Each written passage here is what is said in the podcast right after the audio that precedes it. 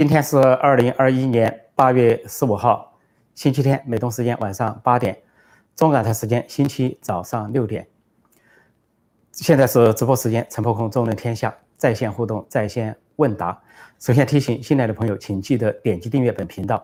并按下小铃铛，以收到及时的节目通知。今天我们重点谈一下阿富汗局势。今天是一个特殊的一天，八月十五号。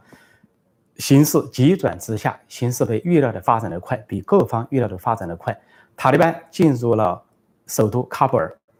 不战自降。呃，政府军不战自降。那么这说明什么问题？呃，这个这这这世俗军不敌宗教军。塔利班是原教旨主义者，有极端的宗教信仰，有所谓严格的伊斯兰法，特别是他们的所谓普什图，他们那个部落的法，说他们这些呃所谓的士兵啊，这些塔利班被称为神学士。他们是这个思想非常极端，而且意识啊超越常人，所以也有一种恐怕也有一种所谓视死如如归或者不怕死的那种给人的感觉。但是政府军呢是世俗的军队，啊，有很如果说有宗教信仰，是很薄弱的宗教信仰，基本上没有宗教信仰，所以呢都怕死，贪生怕死，不愿意作战。那么这个总统加里已经离开了首都喀布尔，呃，他是跟几个政府。高远政政府高官呢离开喀布尔之后啊，前往了邻国塔吉克斯坦。据说在塔吉克斯坦他会转往第三国，第三国有可能是西方国家，比如说美国或者欧洲国家。他在离开之后，他留了一段话在网站上，说他是为了避免喀布尔的流血而离开的，因为他说，呃，这个塔利班要誓言要血洗喀布尔，要这个武力攻打，他为了避免战争，避免血洗，避免血流成河的场面。所以他是顾全大局，牺牲就自己出走了。出走的时候，当然他说了两句话，他说靠武力夺取政权是没有人性的，是不合法的。他说塔利班并没有得到得到民心。所以这又提出了第二个问题：塔利班轻而易举就进了喀布尔，而全国大部分都陷落了，是什么原因？其实不是战争，也不是战斗，并没有真正的战争发生，也没有像样的战斗，没有什么激烈的枪声，没有哪里的枪炮战。尽管双方都拥有拥有军队啊、大炮啊、车辆，甚至坦克，但是没有发生像样的战争。在四月份啊，拜登政府说要撤离的时候啊，在五月份开始呢，说在南部发生了重大的战斗，当时塔利班跟政府军之间，之后就没有什么像样的战争。不管是啊其他的呃城市坎大哈，还首都喀布尔，还是别的地方，几乎就是兵不血刃。那么什么原因导致了塔利班这个迅速的？呃，卷土重来，原因在于啊，老百姓不是说他得到了人民的支持，而是得到了人民的恐惧。因为人民恐惧，怎么个恐惧法？因为政人民并不恐惧现在的政府，也不恐惧现在的政府军，因为现在的政府是民选政府，是按照国际的标准的人权准则，是遵照民主、自由、人权、法治来的，所以不存在他们要迫害人民的事情。说人民不怕。另外呢，政府军也不存在袭击人民。但是塔利班不同，塔利班留下的历史啊是杀人如麻，是搞恐怖活动，甚至是跟基地组织配合搞恐怖活动。另外呢，还有非常严格的所谓普什图伊斯兰法，动辄砍手砍脚，动辄就砍头啊，或者是石头砸死，尤其是对妇女极其不人道啊，限制他们上学，限制他们读书，限制他们就业啊，轻者就是鞭打，重者就是啊射杀射死。所以由于这样的恐惧，应该说阿富汗人民是因为恐惧而这个。无法抵抗，所以塔利班得到这个政权，完全是在这样的情况下，极端的宗教主义加上恐怖恐弥漫整个阿富汗的恐怖情绪，大恐怖笼罩下的喀布尔，大恐怖笼罩下的阿富汗，就这么一个情况。所以呢，是这个塔利班几乎兵不血刃，长驱直入，就到了首都喀布尔。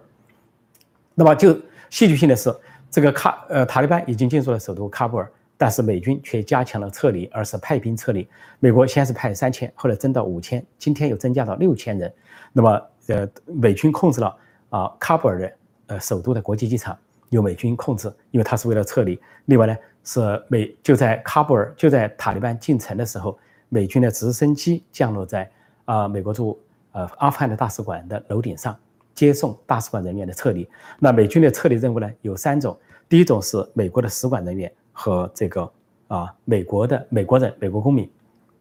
第二批的是盟国，帮助盟国撤离，盟国的外交人员或者盟国的这些公民。再一个就是帮助阿富汗人呃曾经跟美国合作、跟西方合作的，比如翻译啊这些服务生啊，就是亲西方的，跟美国有合作的。因为如果不撤离他们的话，根据塔利班这种杀人如麻、这种呃呃这种残忍的这个他们的一个本质，有可能对他们大开杀戒，真有可能制造血流成河。所以在美国负责要撤离。呃，各世界各国都在批评美国这一次的撤离，说匆忙。呃，这个国务卿布林肯自己做了一个辩护，他这次并不是越南南方、越南南方就南越式的线路、西贡式的线路，说那次是无序的线路，以至于当时的南越人民呢蜂拥而入美国大使馆，啊，要求庇护，甚至在美国的大使馆的楼顶上等待救援。说这次，啊，布林肯认为是有序的撤退，呃，说美国一定会有序的把啊美国的使馆人员。啊，美国人员还有跟美国相关的阿富汗人救出来，预计预计预计呢，美国会救出几万名阿富汗人，啊，有人说最多可能达到十万。现在阿富汗人呢是两个通道，一个就是啊，在塔利班进城前，他们就拥到美国大使馆寻求签证；那么另外一个通道就是现在涌向国际机场，希望得到美军的保护或者离开这个国家。所以现在那个国际机场也是人满为患，由美国在控制首都国际机场，所以这就出现了历史上最戏剧性的场面。尽管塔利班攻进进不不应该说是攻入首都喀布尔，是进入了首都喀布尔，但是呢，他的这个喀布尔的国际机场和美国大使馆却是由美军控制，在做有序的撤离。呃，其他国家也都在撤离，包括英国、德国啊、意大利啊，都在有的是派了军队协助撤离啊，有的是在美军的帮助下撤离，西方都在撤离。但是俄罗斯大使馆表示他不撤离，他他没有感觉到现实的威胁，他。打算留在那里，留在喀布尔继续静观形势。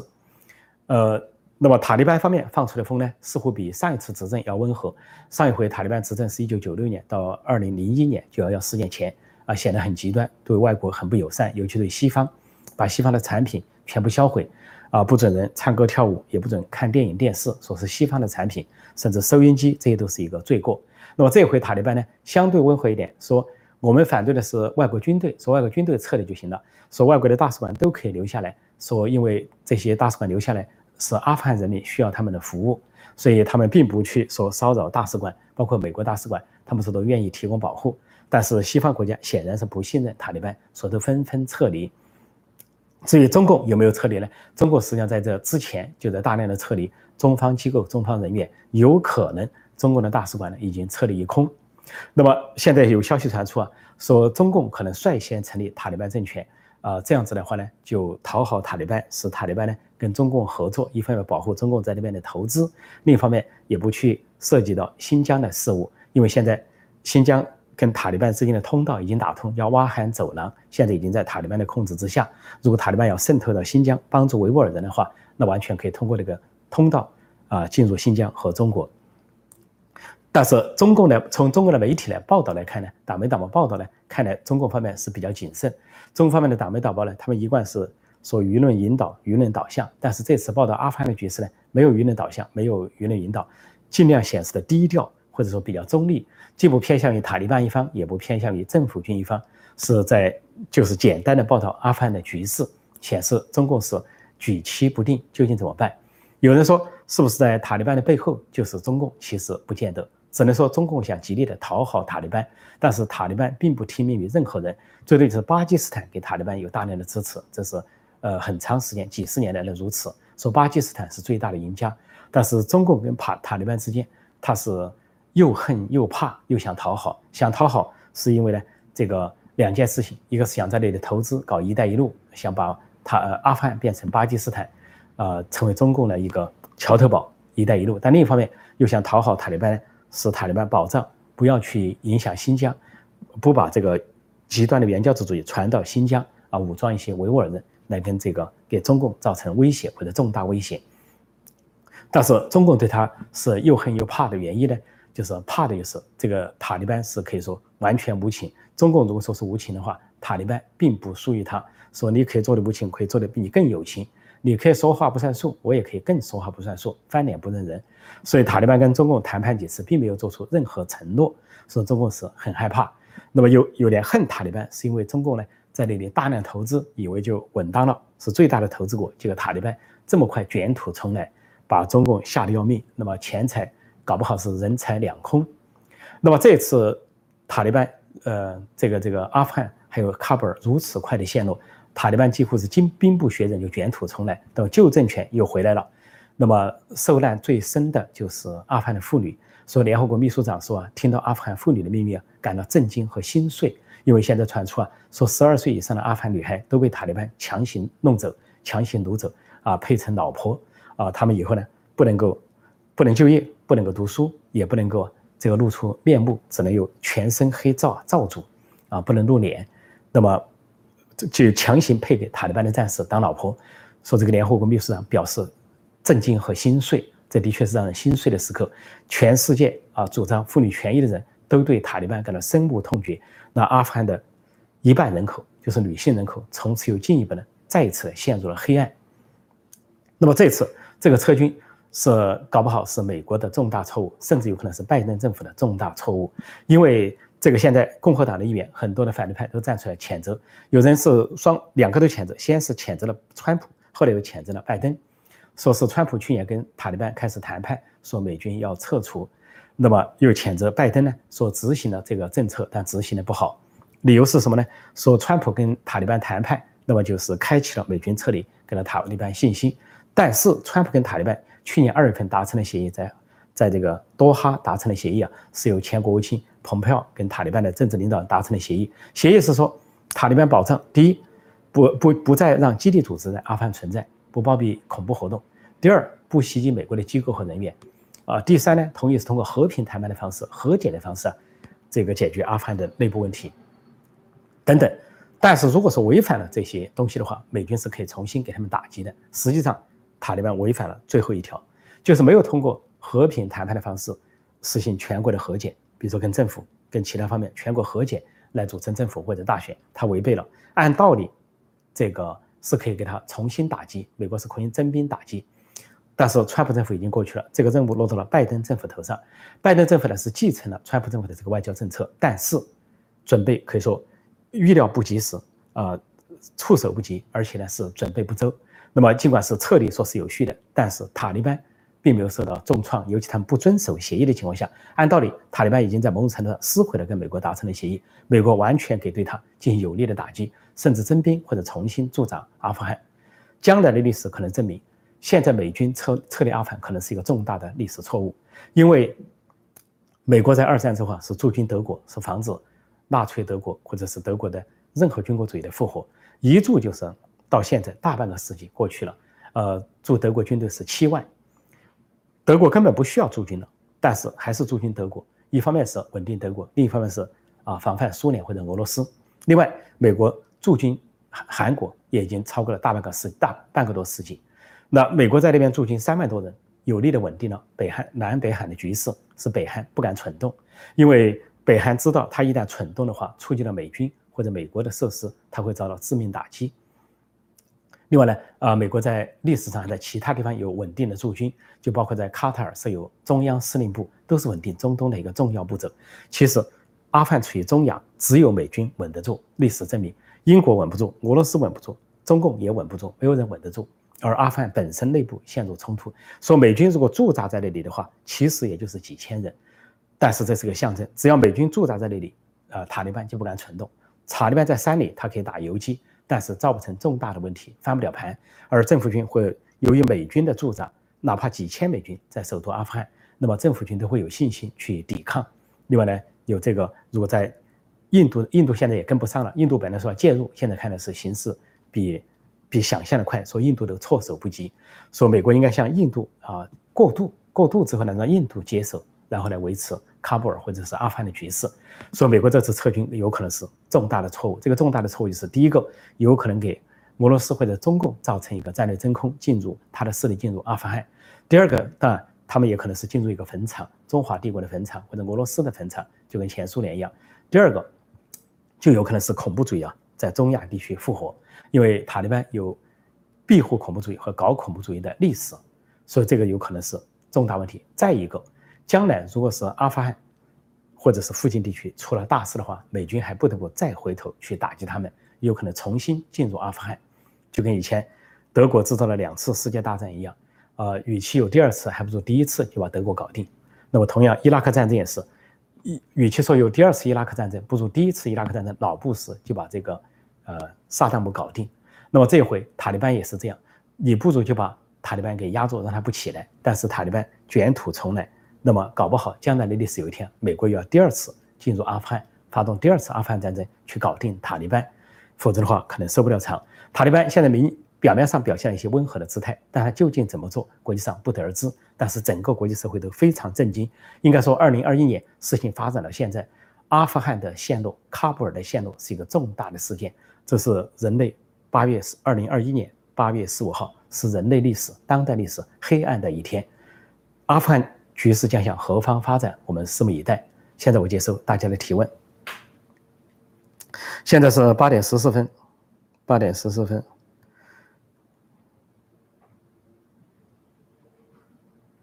我看看大家有些什么提问哈？哦，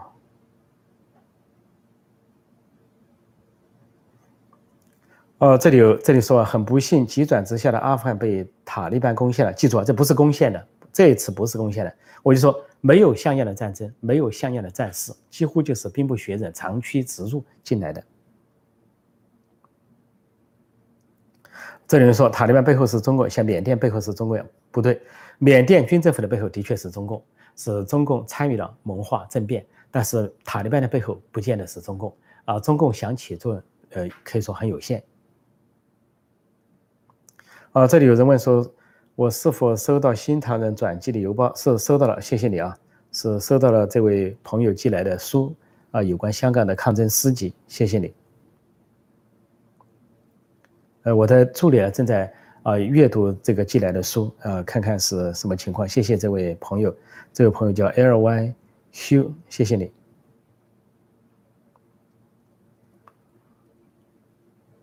这里说撤军不是川普时代的决定，是川普时代的决定，呃，但是是双方有协议的。如果说对方违反协议，你是可以不撤军的，甚至可以征兵去打击的。结果在呃，在这个这次美国撤军前，其实川普政府呢把。阿富汗的军力已经调整的很小了啊，最小的时候只有一千五百人，呃，这次撤离前是两千多军力而已，没有多少。那么，但是现在为了撤离呢，反征兵，征兵三千，征兵到五千，今天征兵到六千，说六千美国军人在保障美国公民、盟国和阿富汗啊亲美人员的撤离。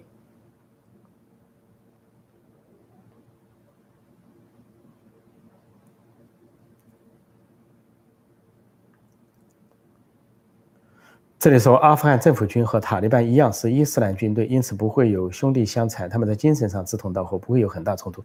不见得。如果是双方要真干的话，政府军要是呃作战，那么战争照样会发生啊。只不过这些政府军呢是这个可以说是很世俗化，很贪生怕死，很没有斗战斗力，所以这次让美国和国际社会都非常吃惊，说政府军如此的没有战斗力，几乎就是被对方吓垮的，完全是吓垮。那么根据统计说，他有。撤军正规军有七万，有的说更多，有十几万，甚至有人说三十万。不管是七万、十几万、三十万，几乎都没有经历过像样的战斗。也就是说，根本不打仗，不打仗。塔利班说回来就回来了，就这么简单。所以我就说，世俗军不敌不敌啊，宗教军这个政教合一非常可怕。说那些为什么有那些啊这个恐怖攻击，甚至自杀炸弹式的恐怖攻击啊，那就是政教合一，呃，极端的宗教狂热，极端的原教旨主义。啊，这个连死都不怕，他怕什么呢？他可以全身捆满了炸弹去炸公共汽车，去炸这个炸那个。所以，这样的这个这这种极端的宗教狂热，的确是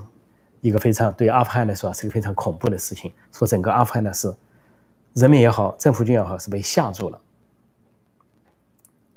这里说，美国在阿富汗二十年来又吃了大亏。美国在阿富汗吃的大亏主要是经济付出，是两万多亿美元，这个经济付出非常大。但是呢，人员的伤亡很少。啊，美国在阿富汗二十年，总共才这个阵亡的军人是二千四百多人，因为每一年平均下来，你除以二十啊，也不过就是啊一百多人。但是苏联在阿富汗十年了，现在阿富汗十年了，就阵亡了一万五千多人，就每年是呃一千五百多人。说相对说来，只有美国能够镇住阿富汗、镇住塔利班，没有其他任何国家可以镇得住。说本来美国是不可以不撤军的，尽管付出了巨大的经济成本，尽管在那里驻军有麻烦，但是至少稳住整个中亚的局势。所以我认为，我个人认为，美国撤离阿富汗恐怕是一个重大的战略错误。从历史上来看，既然可以驻军德国，既然可以驻军韩国，为什么不驻军阿富汗呢？完全可以。因为随着阿富汗经济复苏，那美国的很多寄养也可以由当地来补充，这也不见得继续要由美国来出钱。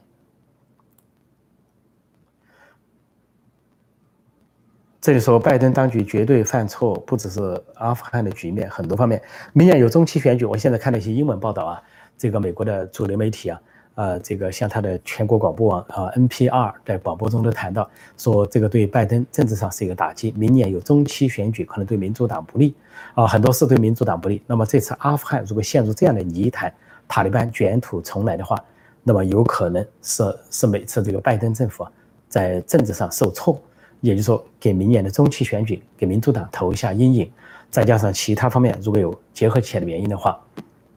另外我还补充一点，刚才我提到这个阿富汗，呃，这个塔利班尽管对美国对各方的示好，要求他们留下大使馆都撤离，原因是什么？原因是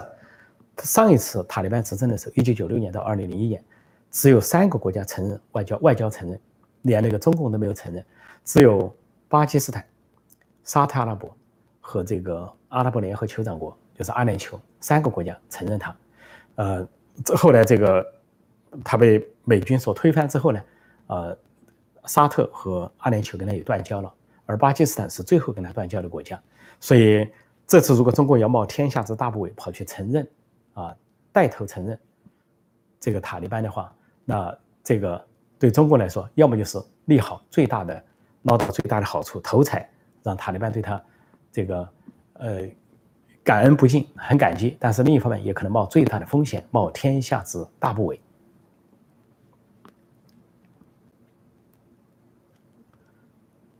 啊，再看看些，这里说阿富汗总统已经溃逃，呃，这个阿富汗总统呢，你也可以说是逃离，也可以说是不是逃离，呃，因为他呢已经说得很清楚了，他是。他是撤离到了邻国这个塔吉克斯坦，而且他说了，这个是为了避免血流成河的局面，因为这个塔利班要求呢是他辞职，他说是民选总统，只有人民能决定，不能由塔利班来决定。另外呢，还有就是这个呃，他留下了语言，就说靠武力夺取政权不是靠得人心是不合法的，也就说应该经过选举，所以很难讲这个阿富汗总统的行为究竟是属于什么，也可以说逃离，也可以说撤退。也可以说是不得已而为之。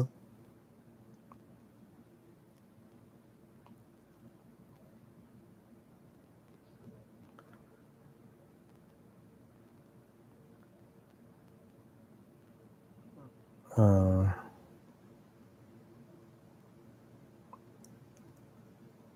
这里有人说，塔利班是不是阿富汗人？如果他们自己不能反抗，谁能帮他们？这个塔利班呢，实际上有国际化的倾向。塔利班虽然他们组成人员是阿富汗人，但是他在巴基斯坦也有塔利班，他在其他一些国家也有塔利班的分支，所以这个恐怖组织一旦形成之后，带有恐怖主义色彩，它都是跨国境的，就跟那个伊斯兰国一样。伊斯兰国在前几年骤然崛起的时候啊，是切了伊拉克的一半，又切了叙利亚的一块，啊，这个组成了伊斯兰国，然后攻城略地，发展的很快，但是后来被，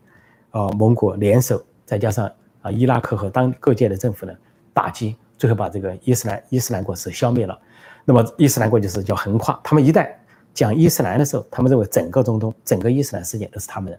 塔利班也不排除有这样的思维，他并不认为他的势力有局限于阿富汗，因为他们按照宗教来讲，所有的信奉伊穆斯林的伊斯兰的都是他们的，甚至说的不好听，他认为他的伊斯兰教要遍布全世界，要向全世界推广。就像一些人当了难民，中东跑到欧洲当了难民的。反而在欧洲推广他的这个极端伊斯兰教一样，包括在比利时啊，在巴黎啊，在这些丹麦啊这些欧洲的国家或城市的推广。所以，中共之所以怕塔利班，就是这一点，怕他的理论，怕他的这个思维。塔利班认为，你中共在新疆迫害了穆斯林人，甚至呢强迫穆斯林啊世俗化，强迫他们吃猪肉，强迫他们喝酒，强迫他们抽烟啊，强迫他们这个呃跟汉人混在一起通婚。这些对塔利班都是绝对不能容忍的，所以如果说塔利班要去跟新疆的啊，就新疆的维吾尔人大部分是温和的，但是可能有一部分也可以很激进，他可以跟这部分激进的人结合在一起，那对中共就构成重大的挑战。所以中共这是非常的害怕，就可以看到党媒党报的报道就可以看出来，非常的这个呃慌乱无计，呃束手无策。如果说美国和其他国家束手无策，中共现在也是束手无策。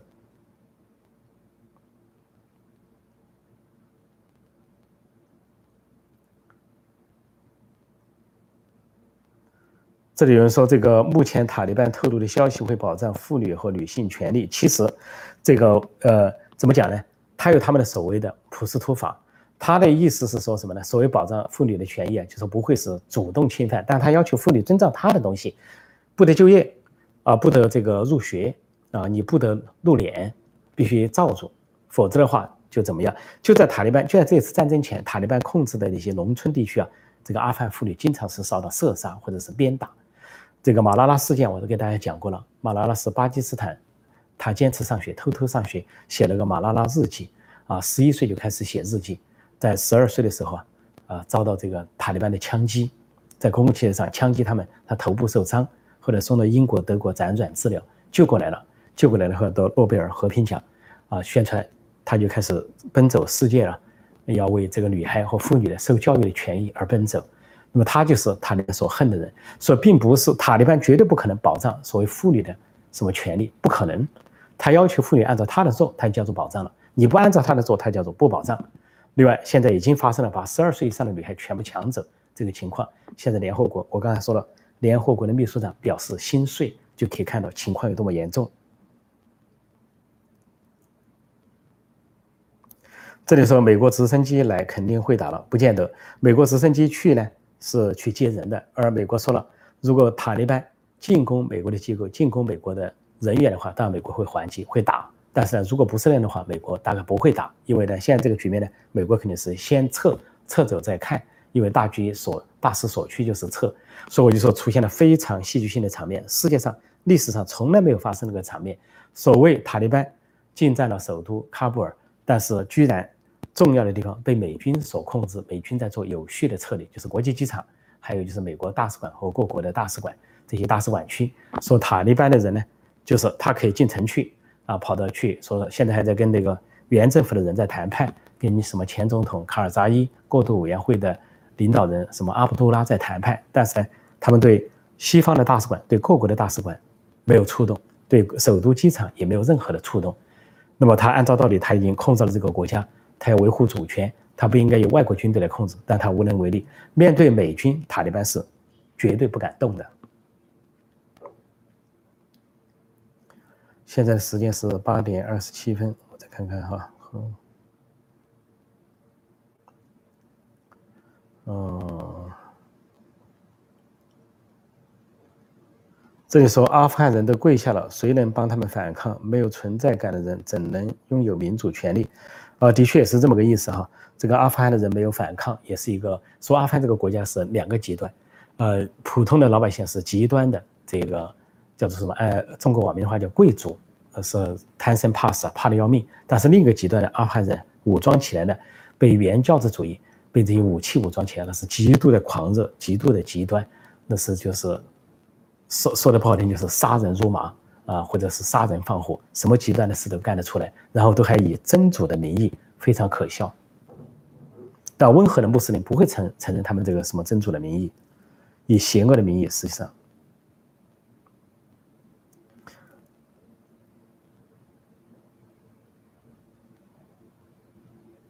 这里说阿富汗没钱啊，美国人民二十年来花了不少钱，德国、韩国应该都有付钱。其实呢，德国、韩国在开始也没有什么钱。啊，因为德国战败之后是一片战争的废墟，都靠美国的金钱，就是马歇尔计划啊。美国拨拨出大量的款项了，去重建战后的欧洲，整个西欧包括德国都是美国的钱在重建。同样，日本也是马歇尔计划的受惠者啊。所以，美国开始是大量的援建啊，日本和俄罗呃和德国，然后把德国和俄国在民主的基础上、和平的基础上扶持为第二大、第三大经济强国。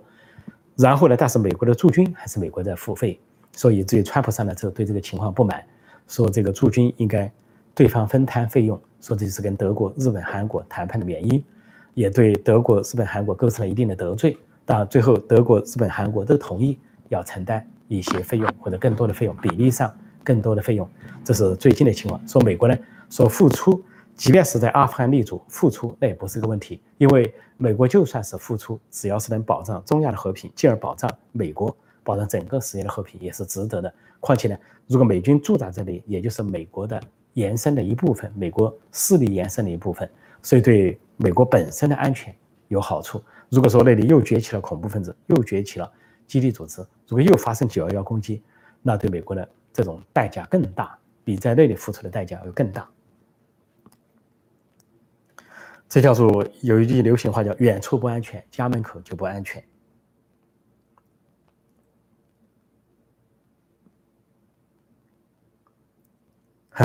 这里这里有人说，如果美国从地球消失，第三次世界大战立马爆发，这不知道什么意思。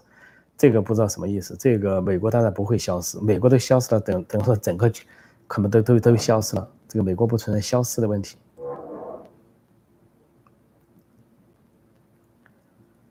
呃，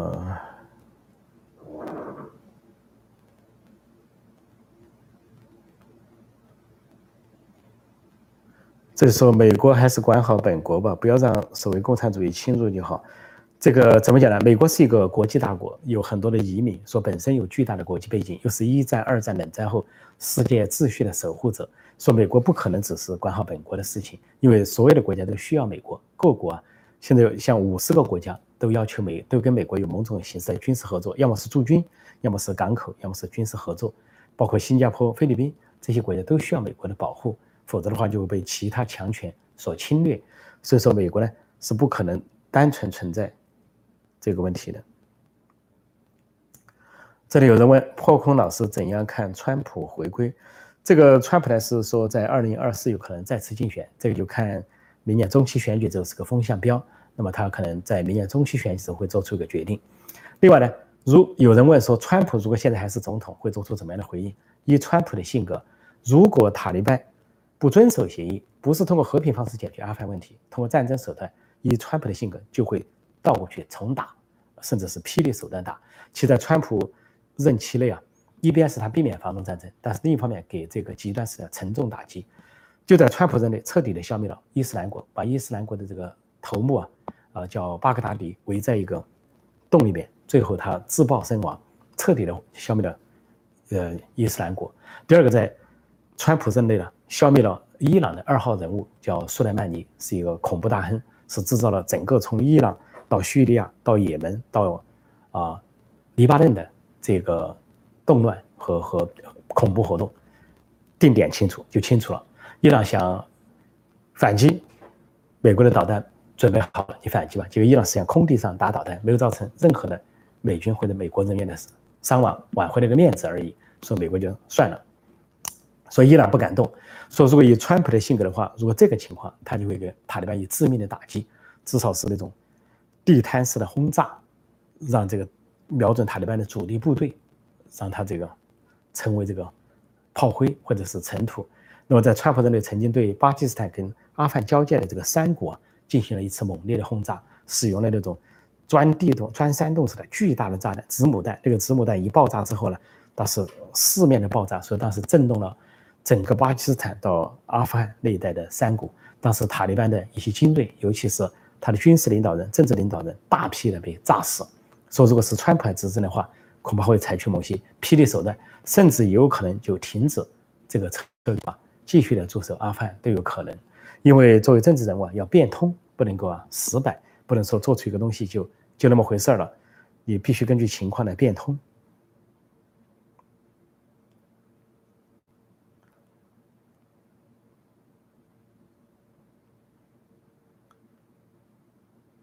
这里有人说阿富汗政府不是民主政府吗？怎么那么腐败？是这样的哈，民主它的确有个过程，在新生的民主之初啊，都会伴随着腐败，因为那是专制制度带下来的一些沉疴、一些疾病。呃，从专制末期，一般专制社会到三十年、四十年啊，到一定时候它都会崩溃。崩溃之后，这个时候社会出现一个动荡，那么新的民主会产生，新的宪法啊，新的民选产生。产生的时候，头一两波的民主政府都有可能陷入腐败。因为呢，它旧制度的痕迹在那里，很多选举上去的可能是旧政府的官员，他本身有一些这些关系网啊，这个人情网摆在那里，在那样的情况下，就说出生的民主国家往往是有腐败，像海地啊、啊菲律宾啊，甚至于阿富汗都有可能。只能说经过几次的政党轮替、几次的选举之后，那么经过这些啊司法独立。啊，新闻自由、媒体自由、言论自由再三的揭露、再三的审判、再三的绳之以法之后呢，它会逐渐走向一个稳定。它不像专制社会，专制社会这个腐败是越来越严重、越来越严重，就跟中国的历朝历代到了王朝之末，那就是腐败深重到无可救药的地步。但是民主随着发展呢，腐败是渐渐的会被停止下来。所以不是说民主一建立，腐败就马上消失了，它有一些旧时代的痕迹在那里。这里有人说中共可以派解放军去接管政府，那就大错特错了。这个解放军是典型的世俗军，无神论者，那去了都是可能被塔利班吓得大哭大叫，连对对付印度都对付不了，你也不要说对付塔利班了。说中共绝对不敢出兵阿富汗，只要他出出兵阿富汗，那就是帝国坟场，就是这个张家墩的预言，中中华帝国的坟场，说中共根本不敢考虑出兵阿富汗的事情。所以只能说，我就只有打两个选择，一个向阿富汗进贡，向塔利班进贡，来维持一个关系。要稍微照顾不周，塔利班就要翻脸。另外就是这个呃小心翼翼的伺候吧，就小心翼翼的伺候，他根本不敢跟塔利班硬碰硬。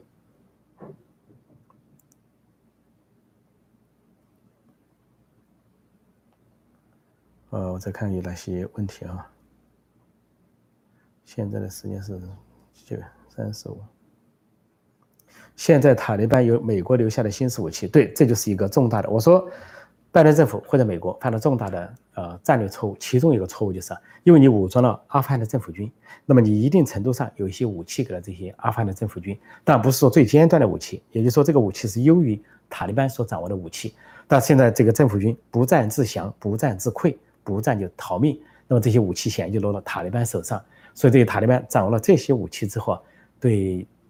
周边国家、对阿富汗人民、对这个世界都是更大的危害。当然，美国肯定是留了一手。美国在训练阿富汗军队的时候，不可能把最先进的东西都给他们，比如说什么战机啊，都一般的战机、一般的直升机。还有印度帮他们训练了一些特种部队，那美国给了他们一些呃枪械、枪炮、榴弹炮这一类的，印度也给他们那些榴弹炮，就限于此。这些更进一步的，像导弹啊，或者是战略武器啊，啊。先进的战机、先进的什么军舰呢？先进的坦克这些都没有，只能说阿富汗政府军所掌握的是比塔利班更先进的一些东西，就如此而已。但即便是这样，也是美国的重大损失。也就是说，塔利班进一步武装起来了，这个进一步武装的塔利班，那就对啊中亚的和平，对整个世界的和平构成重大的威胁，至少目前是潜在的威胁。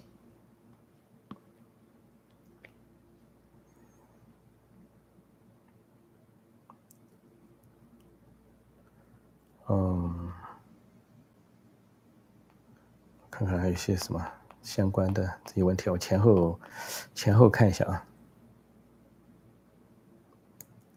这就是说，陈老师谈谈习近平北戴河，那么就是明天早上美东时间周一早上，就是中国的时间周一的晚上，我会进一步谈北戴河会相关的情况，请锁定陈破空纵论天下。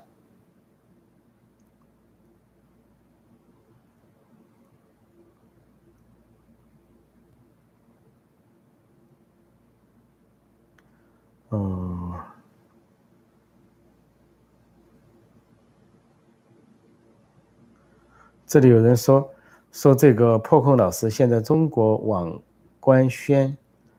宣传员一直在各大网站论坛推广台湾会跟阿富汗一样陷落，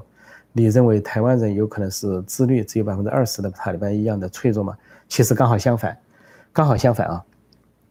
这个可能中共的这个。第五纵队啊，或者说这个大内宣宣传机构的一部分呢，假装在网站上、微信、微博上活跃，啊，想说这个好像攻打台湾像这个塔利班攻打阿富汗那么容易。其实呢，中共从他的党没党报正史来看呢，中共担心的是相反，担心的是在中国发生情况之后，这共产党的军队啊，就像这个阿富汗政府军一样的迅速的崩溃，因为世俗化，因为腐败，因为堕落，迅速的崩溃。说中共这次报道阿富汗的局势，他为什么小心翼翼呢？他就是怕造成一些舆论空间，这舆论空间可能对中共不利。比如说，可能是新疆维吾尔人受到了鼓舞，对维吾尔的激进部分受到了鼓舞，觉得他只要进军北京，那中共这些军队就不战自降。甚至于呢，如果说针对台湾的话，因为台湾是刺猬之岛，那么加上有美军、日军的这些协防，那么一反击过来，比如台湾的国军一进入中国，中共的军队就可能是不战自降。因为民心所向，中国人民已经非常反感共产党和解放军了。一听说国军回来的话，那但是胡江已迎王师。因为我说过，台海战争一打响，绝对不是说中共所想象的只是在台湾岛上去打仗，一定是在台海，一定是在中国大陆。因为迅速的战场就拿到中国大陆，台湾的国策是决战境外，绝对不是说我要在岛上跟你决战。台湾不会那么傻，你一打过来，台湾的导弹齐发。远程导弹、中程导弹齐发中国的目标，整个战场就拖到中国大陆。所以那个时候面对的是中国大陆共产党和解放军，就像阿富汗政府军一样，可能溃逃，可能是投降或者不战自降。这个才是正确的这个预演或者是预示，而不是相反。所以有些啊，这个呃共产党的宣传的机关呢是打嘴劲儿、弄嘴炮，假装是说说台湾而已。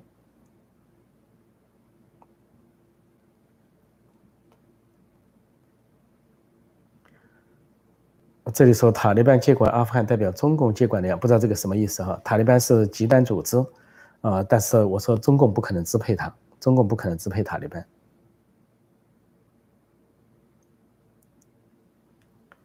这里有人问说，陈老师，美国将举行民主政治团体峰，民主国家峰会应该是说，希望流西藏流亡政府作为一个民主团体，有希望参加这次会议吗？呃，这个不太清楚，有可能，呃，这个。呃，应该说民主高峰会，民主峰会的话呢，是邀请这个主要是国家，有可能台湾呢，台湾是已经笃定会受到邀请，至于是什么人代表台湾出席呢，另当别论。西藏流亡政府会不会出席，或者以某种形式出席呢？现在还不得而知，也有可能。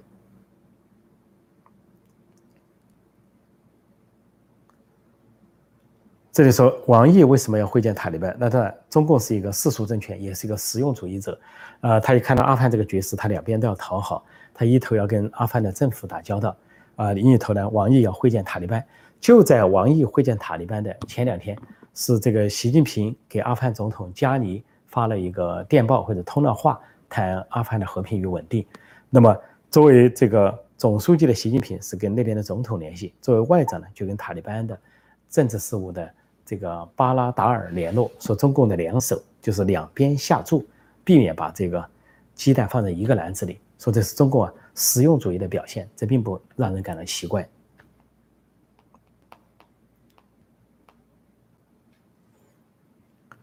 这里说我翻墙，国内能监视吗？不一定能监视啊，基本上多数人翻墙都受不到监视，因为翻墙你是可以用各种翻墙软件的，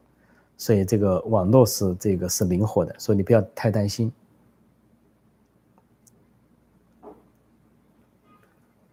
这个有人说，我也好像看胡锡进被空叔说的哑口无言。呃，美国之音呢，曾经很多次要邀请胡锡进上来跟我辩论，他这个根本就不敢来，不敢来。我很希望什么胡锡进啊、金灿荣啊、啊什么什么张绍忠啊、啊什么张文威了来跟我辩论，只有这个司马南来跟我辩论过。大家可以去看二零一五年一月份那场辩论，在美国之音，啊，大家可以见仁见智，谁输谁赢，大家自己去判断。但是其他的人。应该说望风披靡，根本不敢来。我曾经多次呢，啊，请托美国之音去邀请他们，美国之音也的确去邀请他们了，他们都不敢来。所以呢，这个让我感到很遗憾啊，没有这些人跑出来辩论。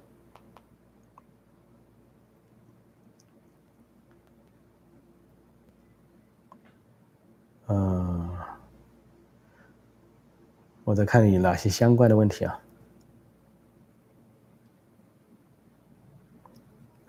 这里说，美军安和旅两个月前已经进驻台湾，在五月份的时候，美军就一个旅进驻了台湾，是从阿富汗撤离出来的一个旅。呃，他其中在阿富汗原来有六个混成旅是撤离到周边国家，其中一个旅到了台湾，啊，就是陆军合成旅，现在住在台湾的新竹，帮台湾呃呃培训国军。呃，那么这个呃胡锡进曾经放大话说，这个美军出现在台湾或者美军的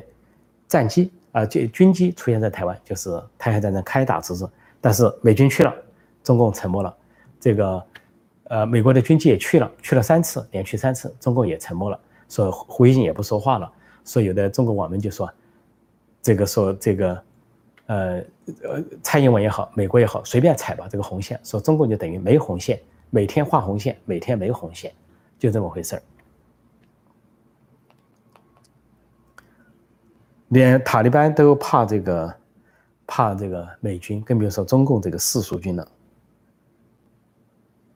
哦，这里有人说这些人美国之音还请，当然美国之音因为不是又不像美国之音又不像这个中共的中央电视台，中央电视台只请他们的人，只请这个亲共分子啊，支持共产党的人啊，他不能多元化，因为美国之音是多元化的，美国人不在乎请这些人上来谈论辩护，这样子让大家观真理越辩越明嘛，观点越辩越明，所以美国之音请这个反共也好，亲共来谈，这个不是什么奇怪的，说大家千万不要以为呢啊，这个我们要反共要剥夺他们的呃言论自由。我们这个民主社会有一个名言，就是我坚决反对你的立场，但是我誓死捍卫你说话的权利。也就是说，如果有亲共分子上美国之音辩论，这没关系，有什么所谓的？让他们来嘛。就像我这个论坛，啊，这里我做直播节目，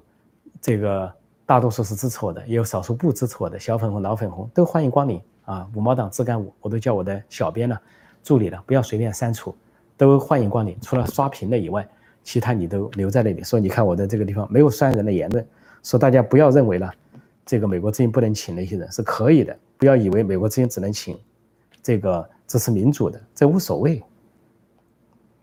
真理是越辩越明，所以不存在口才好坏。那些人掌握歪理，他根本不敢辩。这里人说希望看到张维维和陈伯空辩论，当然我也希望看到，但是根本不敢来嘛，根本不敢来。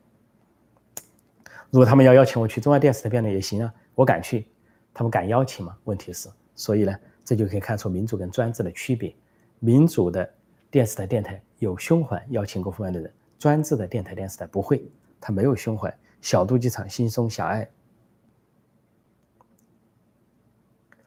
这里有人说，台湾竟然敢反攻大陆，陈老师喝了，意思说醉了。当然，这就是台湾的战略。台湾看看以色列就知道，以色列虽然小，周围二十多个阿拉伯国家团团包围，都是敌视以色列啊。那以色列经历了八次中东战争，甚至更多的中东战争，最后。要么是先败后胜，要么是一直胜，最后都是取胜。一个只有五百万人的以色列，它就在一个内陆国家，四面开花，它都可以战胜。为什么？刺猬之国，它是个刺猬之国，它有自己的军力，有自己的导弹，有自己的特种部队等等。台湾就是一个刺猬之岛，它是根据以色列的模式建立起来的，就整个岛都布满了各种各样的这些兵力啊，特别是导弹，国产的导弹，美国的导弹，先进的这个鱼雷。擦式鱼雷，像这个有的鱼雷啊，擦式鱼雷对中国的军舰，那就是一枚击中，那个军舰就是断为两截。所以这个从海空军来比啊，这个中共只能说数量上占优势，但是质质量上、性能上并不占优势。所以我说战争一打响，台湾就瞄准中国大陆的目标，这是肯定的。台湾不可能说你战争打响我就等着你来打我，世界上有这么傻的事吗？所以千万不要以为台湾不会反攻大陆，会反攻大陆，只不过跟当时。蒋介石和国军啊，国民国民政府宣传的不一样。当时反攻大陆是接管，那台湾这次反攻大陆就是自卫，正当防卫，自卫还击。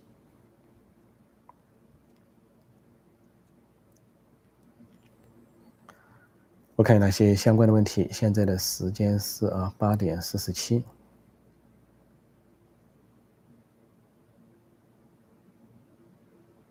嗯，看一下再写一下。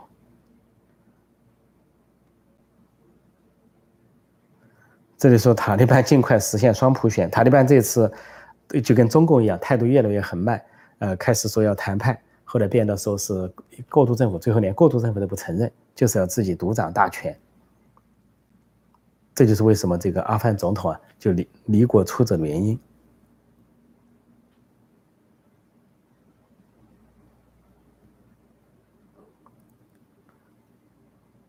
这里有人说塔利班会不会跑中国湖来啊？想想都害怕。那完全有可能啊！说中共现在是小心伺候，就跟那个古代的汉朝要伺候匈奴，唐朝要伺候这个吐蕃，就西藏一样，小心伺候，进贡为上。估计中共首先就是要进贡了，就跟向北朝鲜进贡一样。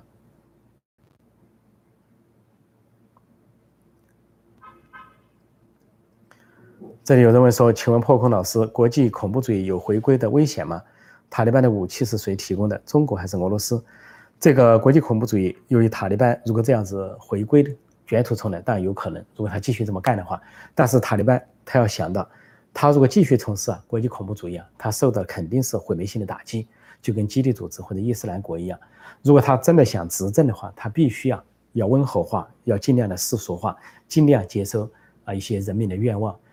他如果他这是第二次执政了，他如果第二次回来了，回到首都喀布尔，如果他还要重蹈第一次那个覆辙。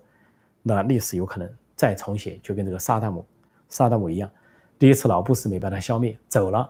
他还要折腾，折腾，最后小布什去把他消灭了，或者也像德国一样，一次大战折腾没折腾完，二次大战又折腾了，最后还是给美英和国际联军给消灭了，就这么回事。所以，如果塔利班要折腾啊，最终的命运还是覆灭。不要看他现在闹得欢，按照中国人说的话，到时就要拉清单。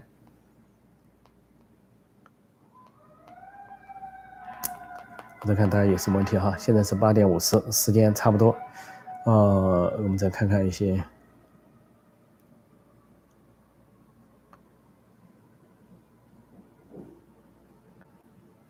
这时候塔利班军队比印度更凶残，这什么意思？印度军队根本不凶残，印度是民主国家，当然不存在凶残。用凶残来形容词，只能形容这些塔利班的军队。哦。这里说台湾防卫土共党卫军才跟玩似的，飞弹按钮按一按就好，贪按根本见不到党卫军。呃，这个呃，台湾呢有攻防两手，防的话呢，它是有滩头歼敌，它的它的计划和武器都齐备了啊，各种各种各样的坦克啊，反坦克，各种各样的导弹等等。那么另外就是决战境外，有这个远程导弹、中程导弹，瞄准北京、上海啊，这个中国的各种啊三峡大坝。什么核电站呢？核设施的都有瞄准，所以，它它既可攻也可守。台湾的战略是，而台湾并不小，台湾是有两千三百多万人口啊，呃，或者说两千四百万，跟北朝鲜的人口差不多啊。北朝鲜都能瞎折腾，你以为台湾就会轻易就范吗？所以台湾一定会这个奋起反抗。这里有人问六中全会对习近平有影响吗？那就请看我明天早上的节目，啊，周一早上，呃，美东时间和中港台时间，周一晚上。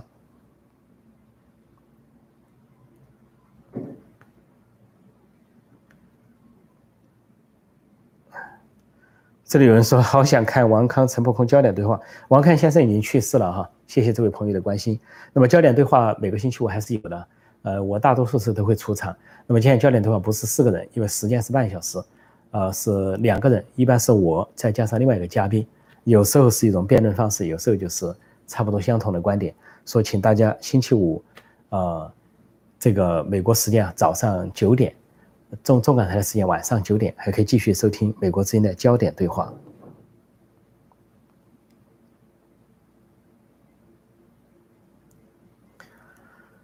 呃，再看看还有什么相关的问题啊？这里有人说塔利班进攻北京，北京人会不会要包头巾？这很有可能。中国人现在已经贪生怕死到这个程度。当年满清打过来，要留辫子啊，要留袍子，那些有的中国人不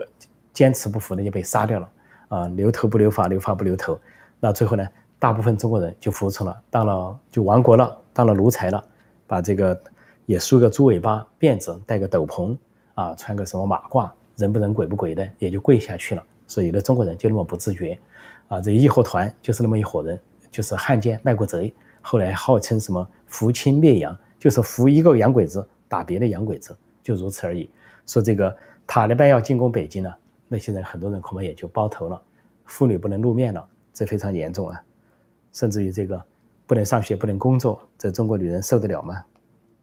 但是如果贪生怕死的话，也就没办法了。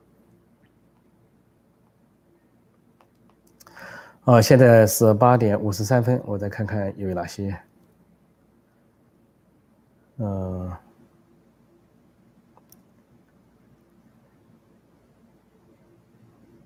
中国那么多人，也没见得打得过当年的满洲、日本、英国。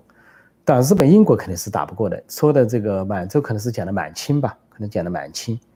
满清是讲的是可能一八一六一六六四年的事情哈。那时候满清五万铁骑横扫中国，那是非常非常可悲的事情，中国的一个亡国的记录。我再看有没有什么相关的问题，相关的问题。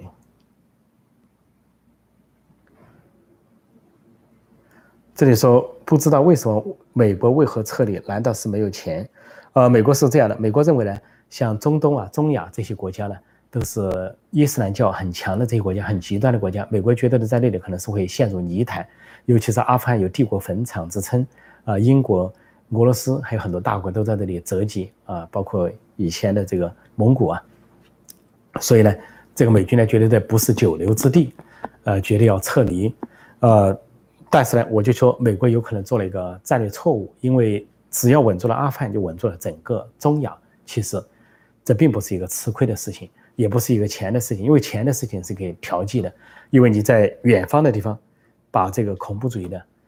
这个这个根基啊火种给它铲除了，你家门口有安全。如果你把那个地方，本来是一个恐怖主义的窝子，你不去把它镇住的话呢，它有可能在当当地发展起来，最后还是威胁了美国。所以呢，说美国为什么要撤离，可能就是考虑啊，啊，但其中有个重要的原因啊，就是美国从全世界收回拳头，主要是对付共产中国，集中力量对付中国，对付中共。说这也是阿富阿富汗撤军的一个国际大背景，因为撤走不只是几千军力的问题，是美国大量的装备啊，大量的人力物力都撤回，尤其就是不再在阿富汗进行投资了。那么这样的话，集中人力、物力、财力啊，对付中共，说这也是一个阿富汗撤军，还有撤军伊拉克的大背景。我想呢，由于时间关系啊，我就今天暂时讲到这里啊，感谢大家的光临，也感谢大家发表的高见和热烈的评论啊，希望接下来继续锁定陈鹏空纵论天下，收听我在美东时间早上、中国台时间晚上的呃这个有关节目，以及接下来的直播。啊，同时再次提醒新来的朋友，请记得点击订阅本频道“陈破空纵论天下”，并按下小铃铛，以收到及时的节目通知。如果要看我的书，啊，或者是段子、文学等等的，就订阅陈破空会员网站 c 七 n p o k o n g v i p 点 com。好，谢谢大家收看收听，再见。